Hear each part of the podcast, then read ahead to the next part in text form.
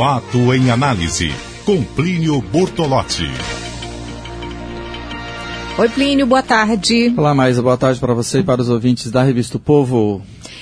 Plínio Bortolotti, uma manchete que continua aí gerando discussões é sobre o caso de Geraldo, Geraldo Alckmin, que perdeu o foro privilegiado porque saiu é, do governo para disputa para presidente, aí foi aquele, aquela correria, aquele alvoroço e foi, foi, foi. Pois é, ele perdeu o foro privilegiado e ganhou outro privilégio, né, o Alckmin.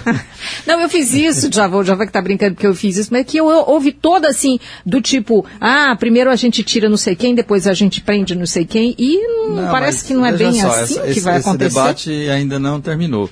Inclusive, o próprio PSDB, Steve Lendor, está preocupado com a grande repercussão que deu o fato do Alckmin ter sido enviado para o Tribunal, para a Justiça Eleitoral em São Paulo, né? E não para ser investigado pela Lava Jato. Eles acham que isso pode atingir mais ainda a imagem dele. Para entender, o que acontece? O, Geraldo Alckmin tinha um processo eh, correndo no Superior Tribunal de Justiça, porque ele tinha a prerrogativa de foro por ser governador de um estado. E o processo que corria contra ele lá é por ter recebido dinheiro ilegal na campanha de 2010 e 2014, né, durante a campanha eleitoral. Bom, é, por exemplo, hoje tem. É, a, o Globo, o jornal Globo publicou uma matéria hoje dizendo o seguinte: que são 84 processos é, com relação às delações do Odebrecht que estão transcorrendo. 20 desses são relativos à doação eleitoral. Até agora, o que, que, vem acontecendo? A Lava Jato considera que uma doação eleitoral pelo Caixa 2 e às vezes até pelo Caixa 1 é fruto de corrupção. Porque a pessoa não bota dinheiro pelo Caixa 2, algum, algum crime, além de doar dinheiro indevidamente, tem ali.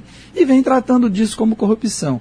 Quando se envia o processo para a Justiça Eleitoral, quando, como foi o caso do, do, do do Alckmin, aí vai cair na, deixa eu ver se eu anotei aqui, artigo 350 do Código Eleitoral, que trata de, de receber dinheiro sem declarar, sem prestar conta desse dinheiro tal.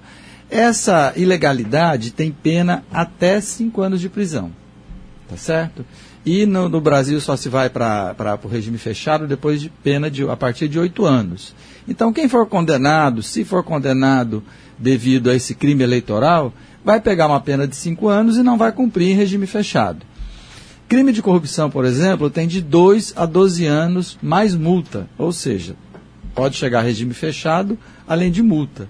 Então é uma pena bem mais pesada. Então, obviamente, todo político, quando é pego, todos eles, direita, esquerda, centro, mais ou menos, por aí vai, que é, que é pego recebendo dinheiro é, de Caixa 2, não, mas foi só Caixa 2, não teve outro crime. O que, que a Lava Jato vem dizendo até agora? Tem outros crimes sim, pode ter evasão de divisa, pode ter corrupção, que você prometeu alguma coisa para ele pra, por conta da, daquela doação. Enfim, pode ter crime fiscal, lavagem de dinheiro, está lembrando aqui a, a, a Letícia, entendeu?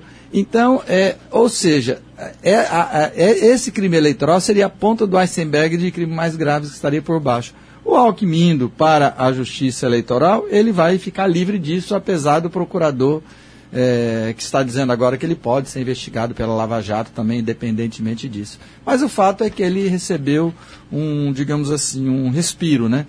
Do ponto de vista legal, porque do ponto de vista assim da, da, da repercussão que está vendo, como eu disse, o próprio PSDB está preocupado porque acha que a repercussão foi muito ruim e isso pode prejudicá-lo eleitoralmente. Ok, então, Plínio, muito obrigada. Um Boa abraço, tarde, então, bom final de mais. semana. Tá, até mais, tchau.